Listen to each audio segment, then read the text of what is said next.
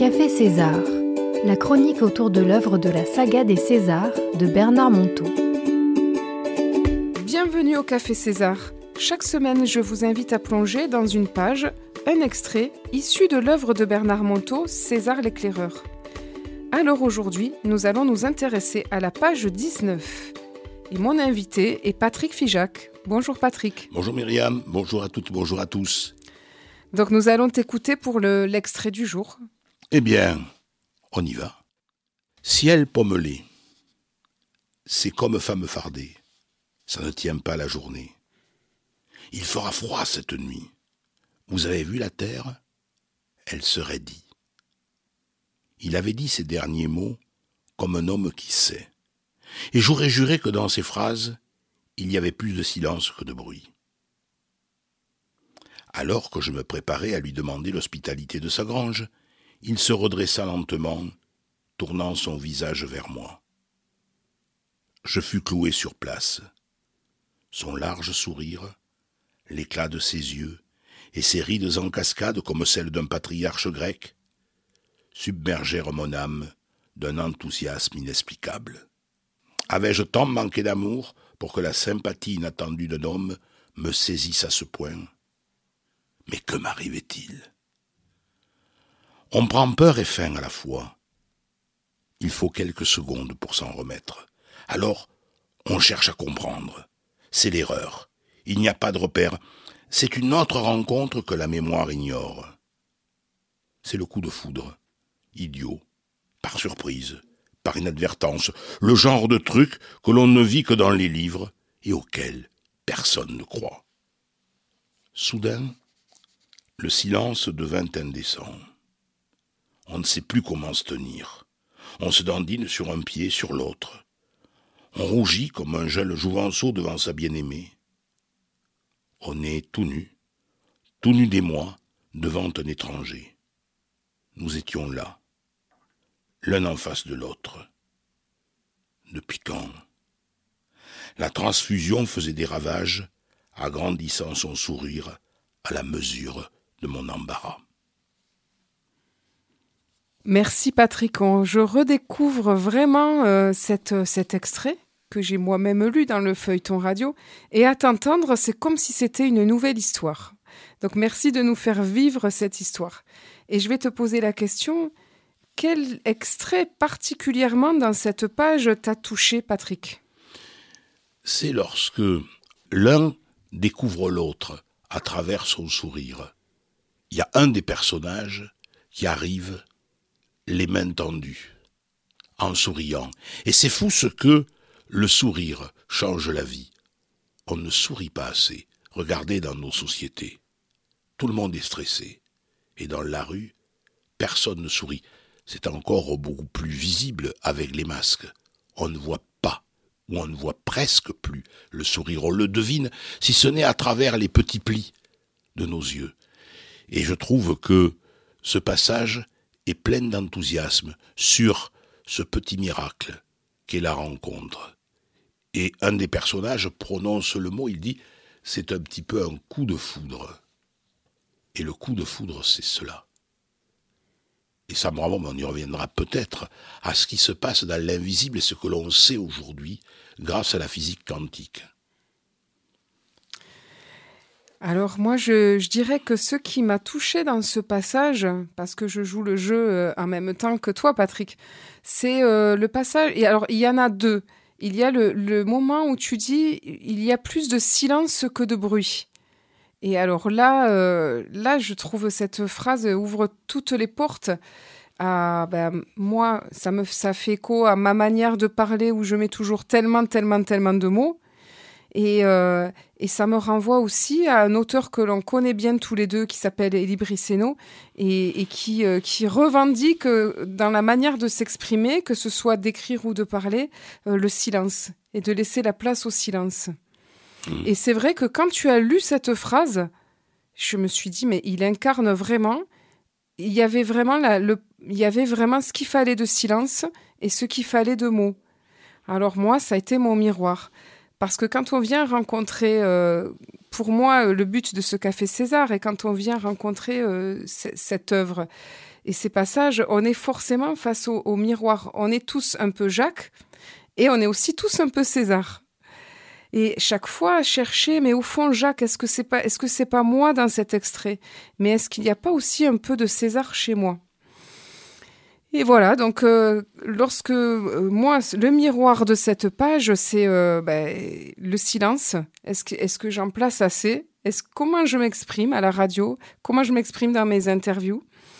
Et puis il y a aussi cette description du sourire que tu as que tu as relevé et du, du visage illuminé, je dirais, du visage contagieux de joie de César. Et là, c'est la question que je, que je vais te poser si tu devais le décrire, comment, sans le livre là devant toi, si tu fermais les yeux une seconde et que tu vois ce visage devant toi, comment tu le, est-ce que tu pourrais nous le décrire ce visage? Je verrais euh, un visage, j'allais dire un petit peu poupon. Tu sais que le visage, en morphopsychologie, on dit qu'il y a trois parties. Il y a une première partie qui va du front en dessous des yeux, la seconde, c'est des yeux jusqu'à la lèvre supérieure. Et le troisième étage, c'est la lèvre supérieure et le bas du visage. On dit que la partie haute, c'est l'intellect, la partie centrale, c'est tous les affects, et la partie inférieure, ce sont les, les instincts. Et moi, je verrais César avec une zone médiane qui est extrêmement développée, avec euh, un front aussi qui est très ouvert, laissant l'inspiration le gagner, cette zone médiane avec euh, cette intuition qui est développée, cette zone du cœur, et avec bien sûr, donc là aussi, euh, un teint qui est un petit peu rouge qui montre que l'énergie circule dans ce visage. Voilà ce que je pourrais te dire. Et c'est très étonnant comme quoi on a chacun notre César, parce que euh, moi, je, je, voyais plutôt euh, lorsque je lis ce passage, alors des, des alors bien sûr les rides en cascade, donc forcément un vieux visage, mais un visage avec un sourire avec sans dents. Je sais pas pourquoi ça me renvoie à, à une image que j'ai vue euh, d'un sage indien qui sourit, on voit passer, qui a un sourire lumineux puis qui a pas de dents. Et euh, ça me ça me rappelle un petit peu aussi, euh, je sais pas si tu as vu Patrick le film Mange, prie, aime. Mm. Et donc, elle se retrouve dans, sur l'île d'Indonésie. Le tout petit monsieur euh, qui lui qui l'enseigne et il a aussi ce sourire un peu édenté, mais avec des yeux comme un enfant. Enfin, c'est vrai, je vois euh, le côté des yeux, euh, les yeux d'un vieux sage. Ils, ressemblent aux yeux d'un enfant en fait qui, qui sourit. Très très pur, très éclairé, très lumineux. Voilà, ça c'est mon image. Alors Patrick, je voudrais revenir au message euh, s'il y avait un message que te soufflait César dans le creux de ton oreille, tu nous en as parlé un petit peu tout à l'heure, quel serait-il? Ça serait, et là cette phrase me revient d'Albert Jacquard, ici, on enseigne l'art de la rencontre. Et la rencontre est vraiment magique, surtout quand on a comme euh, César comme interlocuteur. C'est vraiment magique. Et la fin du texte, c'est bien cette, euh, ce miracle, puisque euh, Jack est complètement perdu quand il voit César qui sourit, César qui l'accueille. Il est, comme il dit, euh, rouge comme il peut l'être, comme quelqu'un qui est amoureux et qui découvre pour la première fois sa bien-aimée. C'est cette rencontre. Magique, miraculeuse, pleine d'inattendus. Et ça, c'est fou quand on y pense, parce que derrière les rencontres, chacun va mettre un petit peu ses espoirs. Mais c'est pas l'espoir qu'il faut mettre L'espoir est très réducteur. Il faut y mettre l'inattendu. Je ne sais pas ce qui va se passer. On travaille ensemble, Myriam. J'arrive ici, dans ce studio. Ben, j'ai pas d'attente. Je sais rien, je fais rien. Tu me poses des questions et je te réponds comme ça vient. C'est ça, la rencontre. Alors là, je ne peux plus rien dire après euh, un tel message. J'avoue que je suis soufflée parce que vraiment tu m'ôtes les mots de la bouche. C'est tellement beau, c'est tellement beau ce que tu ce que tu retiens comme message. Et dans une autre émission, j'avais déjà partagé euh, effectivement comment moi, une anecdote sur ma propre rencontre avec euh, mon César, entre guillemets, puisque finalement, on a chacun un César. Et je dirais, c'est vrai, cette part d'inattendu que tu nous dis, c'est peut-être quand on, quand on s'y attend le moins. Et peut-être qu'il faut aussi ne rien prévoir et ne rien attendre dans l'instant. Ça, c'est très juste. Et ce qui fait que peut-être ça peut être euh, tout à l'heure dans la boulangerie d'à côté, tout à l'heure en allant me promener, il va y avoir un monsieur peut-être sur le bord du trottoir. Alors, il me vient euh, en parlant une image à propos de d'homme au bord du trottoir qui me fait penser à ce, le César de ce livre. Et tout d'un coup, je l'ai paf devant mes yeux. Il y a un monsieur dans Agen qui est assis, boulevard de la République, tout le temps au bord du trottoir. Et souvent, il fait la manche. C'est un monsieur, il n'est pas SDF, il est retraité. Mais il fait la, il fait la manche parce qu'il n'a pas de quoi gagner sa vie. Mais il a un regard lumineux et un sourire qui fait qu'il a beaucoup plus de... Il récolte beaucoup plus de sous et en tout cas beaucoup plus d'échanges que tous les autres. Et en fait, tout d'un coup, je réalise, mais tiens, c'est, c'est lui qui s'impose à mon esprit. Eh oui, c'est ça. Tu vois comme de quoi un sourire peut changer une vie. Et par rapport à ce que tu disais, le, conseil que l'on peut donner à nos auditrices et à nos auditeurs, c'est que lorsqu'on désire fortement quelque chose, il y a souvent peu de choses pour que l'on n'obtienne pas. Parce qu'on est tellement tendu vers cette chose-là qu'on a de fortes chances pour qu'elle ne se réalise pas. Ça veut dire qu'il faut les deux. Si je veux quelque chose, il faut aussi que je m'imagine, que j'imagine qu'elle ne surviendra pas, et que je puisse analyser les deux phases. Quand je suis satisfait, comment je suis? Et si ça ne se réalisait pas? Et si le rêve, le projet, le désir qui m'anime ne se faisait pas? Comment je serais? Et c'est dans cet intervalle qu'on permet la réalisation des possibles. Ça paraît fou, ça. Quand on dit comment je vais penser à euh, un, désir, et vous êtes en train de me dire qu'il faut, que je l'imagine comme s'il ne se réalisait pas. C'est Stéphane Drouet, qui est euh, un chercheur, qui s'intéresse toujours à ces liens entre la physique quantique et les neurosciences, et qui euh, reçoit un jour un message d'une enseignante, tu vois, ça tombe bien, une institutrice.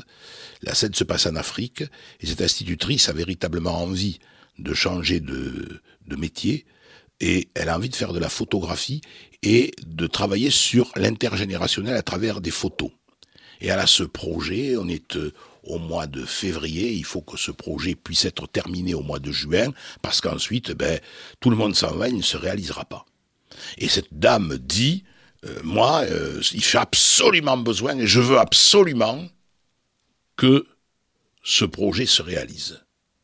Et ce que va faire euh, son accompagnant, son thérapeute, il va lui dire, eh bien moi je vais vous apprendre à travailler à ce qu'il ne se réalise pas. Vous êtes sûr de vous? C'est complètement fou. Enfin, j'en ai besoin, moi, de ce, de ce projet. Et vous me dites, il ne faut pas qu'il se réalise. Faites-moi confiance.